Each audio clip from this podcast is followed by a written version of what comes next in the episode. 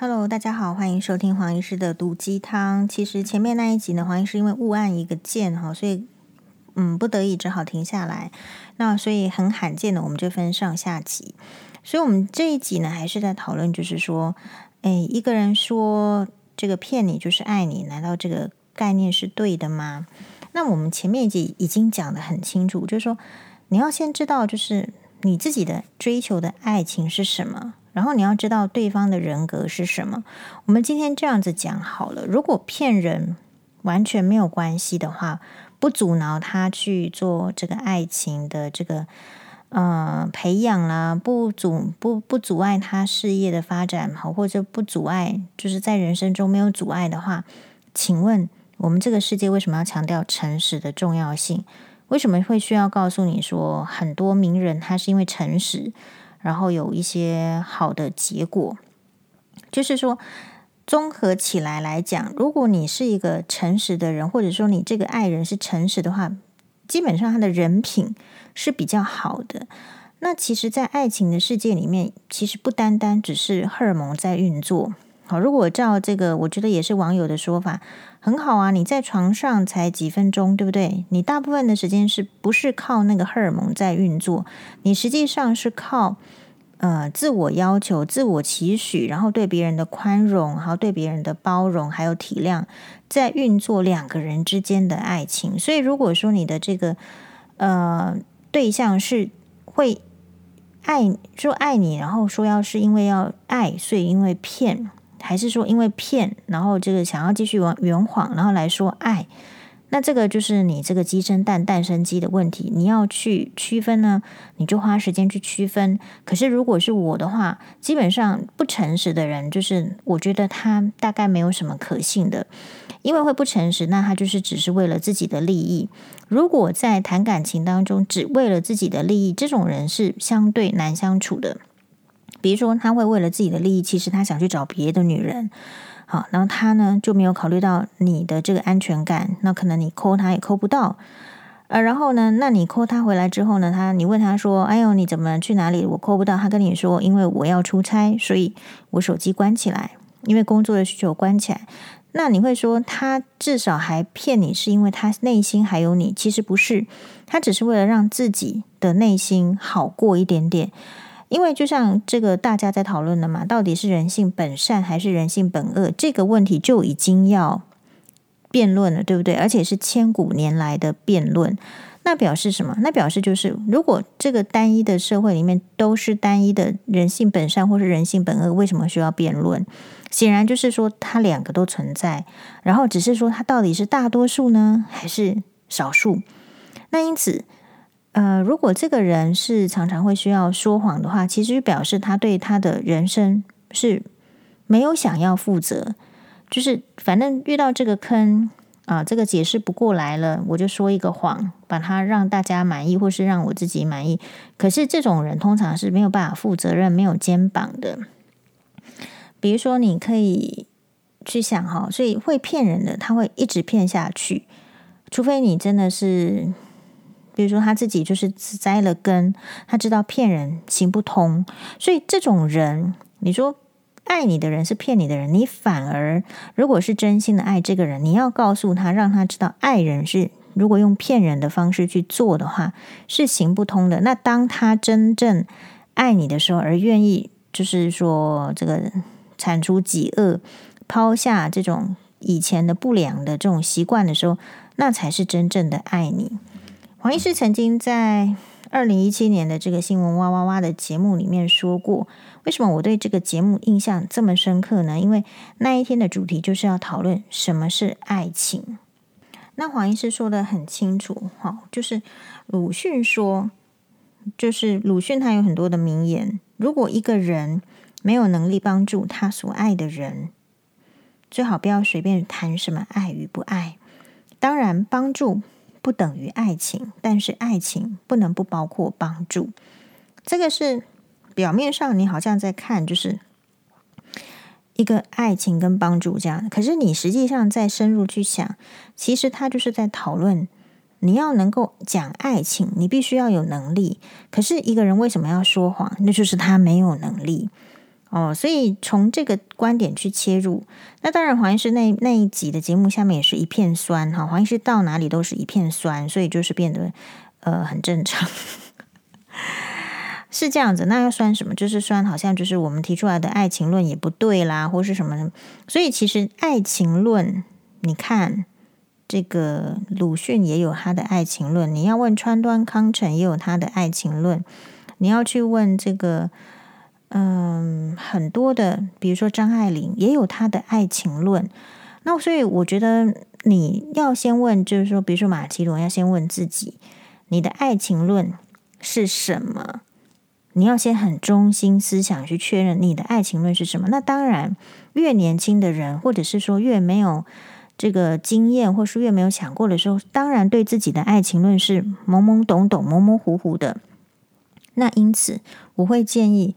如果是对爱情论还没有这么的，就是说想法的时候，你可以 narrow down，你也可以宽广。narrow down 很狭窄的意思是说，既然还没有明确的爱情论，你至少要先要求的是对方的人品跟人格，这个就是 narrow down。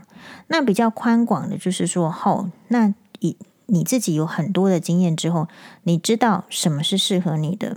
比如说，我不会说一个。是啊，完全诚实的人就适合你。好，那你如果说所谓的这个说谎，只是仅此于就是说那些诶甜甜言蜜语的哄骗呐、然后你你愿意的话，那我觉得那也就是你的爱情论。只要你能够在那样子的环境下处得很好，那这边我就想到说，我今天呢其实有陪这个辛巴欧巴看《波妞》这部卡通。我以前呢是会唱《波妞》这首主题曲，就是。波牛波牛波牛萨卡纳诺波，那这首歌呢？其实诶，因为它很好听，而且唱这首歌的那个小朋友很可爱，大家都很喜欢。好，诶，他叫做什么？芦芦田爱菜，对不对？还上过红白。那呃，我今天才知道，就是这个波妞这个卡通，宫崎骏的卡通，他在讲什么？其实原来也就是一个年幼版的美人鱼的故事啊，就是。诶，是小这个小美人鱼啊，人鱼，然后有些能力，然后不晓得为什么他突然很想要变成人类，然后就是要呃跑到这个他喜欢的男小男孩，五就是他是一个五岁的变成五岁的小女孩，然后跑去也是一个小男孩这样，然后跟他诶就喜欢他，所以他这个是幼幼童版的人鱼公主，然后就跟蓝色海洋传说里面的。大家有看过吗？李敏镐跟全智贤主演的韩剧，它是紧接着在嗯《来自星星的你》之后，我觉得是就是同样的作家的一个非常棒的剧本，就是《蓝色海洋的传说》。那接下来第三部就是两部都是超级无敌全世界火红之后，第三部就是《爱的迫降》，都是同一位作家。那我今天为什么想到这个呢？就是我看了波妞，然后又想起蓝色海洋的传说。不管你是小朋友还是你是大人，就是你会有你的你的这个爱情观。那你主要是要知道说，你能不能在那个世界里面生存下去。如果你在那个世界里面，你因为没有达成什么，没有不被爱了，就要再退回去海洋变成泡沫的话，诶，那。那那就是那就是他选择的爱情哦，我不会觉得说不可以，但是你就是得要得要找对人嘛。好，所以爱情这个事情就是很有趣的，它不是它不是制式的。那为什么它会很盛行？我们几千年来都在讨论爱情啊，以前的古诗古词也都是要讨论这个爱情啊。你的文学经典名著、好的电影，通通在讨论爱情，就是因为。爱情它的 variation，它是它不是克制化的，它是很很有这个每个人的这个特殊性的。好，所以每一个遇到这个爱情的人，我想就是要很提醒自己，在自己的专属的爱情面前，你要要求的是一个诶普世的价值，其实就是人品。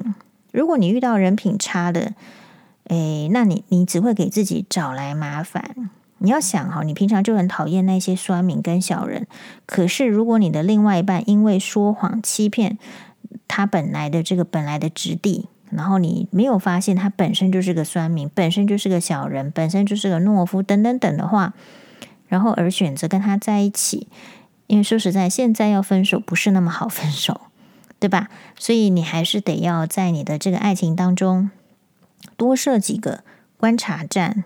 那，诶，我自己是觉得，就是越天真的女生，或者是越经验不够的女生，或者是会稍微有点对自己不是那么肯定的女生，或者说只是想要得到经验的女生，会对别的男生是比较宽容的。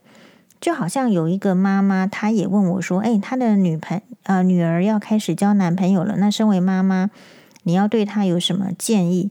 假设是我的话，哈，就是第一个，我们一般人对别人的建议很容易，因为自己过往的经验，好，所以比如说《三朵花》里面的张含烟的，不是啦，这个不是张含烟，就是他也是姓张，什么三朵花，我有点忘记他叫什么名字，嗯，张什么琪呢？哈，anyway，他的妈妈就是因为他的爸爸去外遇，所以他教给三个女儿的这个经验就是要防男人，所以。你要作为一个妈妈，或者是说作为一个朋友，当你要告诉别人的这个经验的时候，我觉得要尽量的中肯。然后，这个中肯是说，你一定是会讲你自己切身需要注意的地方，希望对方不要重蹈覆辙。可是另外一方面，也要尽量的稍微拉一点点中线。拉一点点中线的意思是说，就是我们刚刚说的，每一个爱情它都有 variation。他都有他自己的特殊性，所以很难用我们的标准或者是我们的希望去要求他去每一样都做到。所以，如果我是这个妈妈的话，我我可能就是说，比如说我想要跟我的女儿讲十件要注意的事情，那我可能就跟她讲五件。然后最后一项第六，比如说我会跟她讲要注意什么呢？你要注意人品嘛。就是这个是最基本的，比如说你太小气、太计较，这种人就是不论他是不是你是男朋友，你都不会想跟他相处的个性的。好，这种就要稍微还是要拉开，因为很多女生是很笨的，她其实不喜欢这些个性，可是会因为爱情冲昏头，然后呢就说服自己说要忍耐这样个性的人，其实那一些都不是。他喜欢的，而且女生的这个忍耐哦，常常很可怕。一忍耐就是一年、两年、三年、四年，那就是浪费青春。所以，其实一开始交往的时候，你就要先确认说，这个男生是不是你，就是他的这个本质、人格特质是不是你喜欢的。这边就举黄医师一个例子。好，我并不是很喜欢一直讲我前男朋友，但是呢，就是这个就是。哎，我觉得大家可以参考一下，好，就是为了大家好，我还是把它讲出来。比如说，我为什么会那时候会选择我前男朋友？那时候我也是初恋嘛，我也没有什么，没有什么这个经验嘛。那为什么喜欢他？除了你单纯喜欢他这个人的时候，你很知道，因为我喜欢的是谦虚的个性，有礼貌的个性。好，那这样子的话，所以第一个就会看到他，比如说他在餐厅里面全部的。医学界男生都是只是冷眼看着阿嫂收桌碗盘，可只有他会跟阿嫂说谢谢。哦，这个第一个就加分加很大。然后第二个就是会感觉到他常常是谦虚的。好，所以这样的基本的人格特质在那边的话，你跟这个人相处其实不会有太大的不愉快。这个就是你在交往的这个男朋友的这个第一个最大的重点。然后。就分手之后呢，就算不是说做朋友，因为他本身的个性是比较宽阔的。那这个人为什么会宽阔？因为如果他谦虚，他有礼貌，他比较能够拥有宽阔的胸襟，就像是玄彬哦，就是会有比较宽阔的肩膀一样。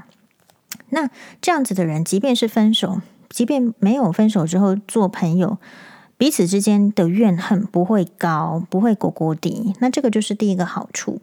那第二个，我觉得身为妈妈，可能要提醒女儿的，绝对是，呃，绝对不要未婚怀孕啊、我们这边没有要批评未婚怀孕的女生，可是我们要提醒，就是说，如果你还没有确定这个人，那你怎么就还没确定？你只是刚交往、刚认识，没有交往超过半年，都不要跟这个男生上床。这个是我觉得女生要注意的哦，就是你要抓一个半年的这个基准。为什么？因为头三个月在感情很炙热的时候，其实人是很有假装的这个可能的。可是你只要拉过半年，其实呃品性差的啦，或者说想要骗人的啊，其实他也会累。然后你时间久了，你比较看出一些马脚，所以你半年之后再决定这个是不是以身相许嘛，或者说会有更进一步的。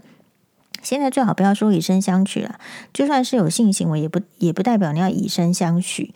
我说这个人是 OK 的，你才跟他继续相处。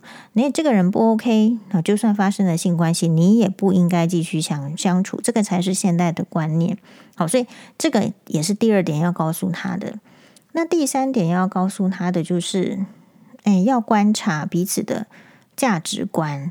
就是说，你在他面前尽量的表现你自己原来的样子，然后才有办法去磨合彼此的价值观。如果你在他面前也要假装，好，说到这，黄医师又举自己的例子，好，那也是为了各位观众，好，就是我第一次跟我前男朋友出去约会的时候呢，诶，其实就是好像是要去，我记得是公馆附近，然后是一个。嗯，下午茶的地方还是怎么样？而且时间有一点，就是下午晚上之间的这样子一个一个时间。然后因为我那一次我就假装假装什么呢？假装我好像只有喝饮料而已，什么都其他好像没有什么吃，因为吃蛋糕我都忘记了。总而言之，我回家之后就很饿，然后 很饿之后就是开始在家里大吃特吃。那因此就造成我妈妈对我这个前男朋友不好的印象，觉得说这个男生怎么这么不会照顾女生。好，所以这个就是什么？所以你就是，诶，你很在意这个男生，你很容易女生自己很容易假装，比如说黄医师也假装没有吃很多，对不对？假装，但其实这个都是不对的。所以第三个要件是要鼓励你的这个女儿在跟对方交往的时候，尽可能的去展现自己。好的一面也坏的一面无所谓，都通通展现出来，因为他不能接受你的点，价值观冲突的，在结婚前去磨合，都远比你结婚之后才发现这个磨不来而要离婚来的轻松。好，那第四个是要告诉这个女儿，就是说什么呢？就是，嗯、你你要观察这个男生，他到底是。呃，懒惰还是有没有什么其他的不良嗜好？不良嗜好的意思是说，其实有些男生他，我觉得学历啊、家境背景、家庭背景这个都是一回事情。可是有些男生的本质是是很懒惰的，是没有肩膀的。那你跟他在一起，那就除非你你就要自问说，你你是不是一个能力很强的女生？因为我觉得我发现。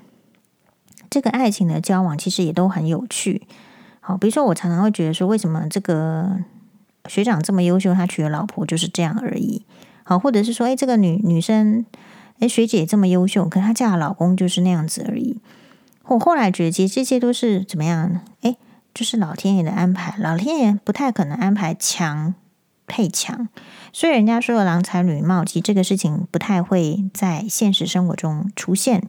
你会发现那个只是成语而已，因为呃，就是这个这个这个这个就是一个，我觉得是一个大数据的感觉。好，所以你要去跟他讲说，你这个第四点你就是这样注意。那第五点就是，我觉得你要保持一个给女给你女儿一个一个信心，就是说，嗯、如果。在感情上遇到任何问题，好，就是不确定的、不肯定的，都不要自作主张。你可以回来问，然后一起讨论。但是有时候这种感情的事情，人家是不好启齿的。那我觉得最第五点你要防备的就是，有时候第一次的感情会比较印在心上，不容易呃释怀，很容易这样。这跟你这个几岁啦，还是怎么样？就是因为你经验不够。然后你心目中存在着一些爱情观，我们还都不知道你女儿的爱情观是从哪边注入啊？有些人是从那个什么网络上的呃浪漫的爱情的这个文文文言小说啊，有些人是从《红楼梦》啊，还有吗？啊，有些人的这个爱情观的注入是从琼瑶小说啊，或是从韩剧、从日剧的注入，你不知道你的女儿的爱情观的注入，或者说的一个 database 资料源是哪里？那我觉得这些会影响到他对感情的处置。那我觉得要有一个预防，预防就是说，因为黄医师太过看太多，就是很多女生哦，因为感情而崩溃的，去自杀、去跳楼，变成忧郁症，然后变不正常。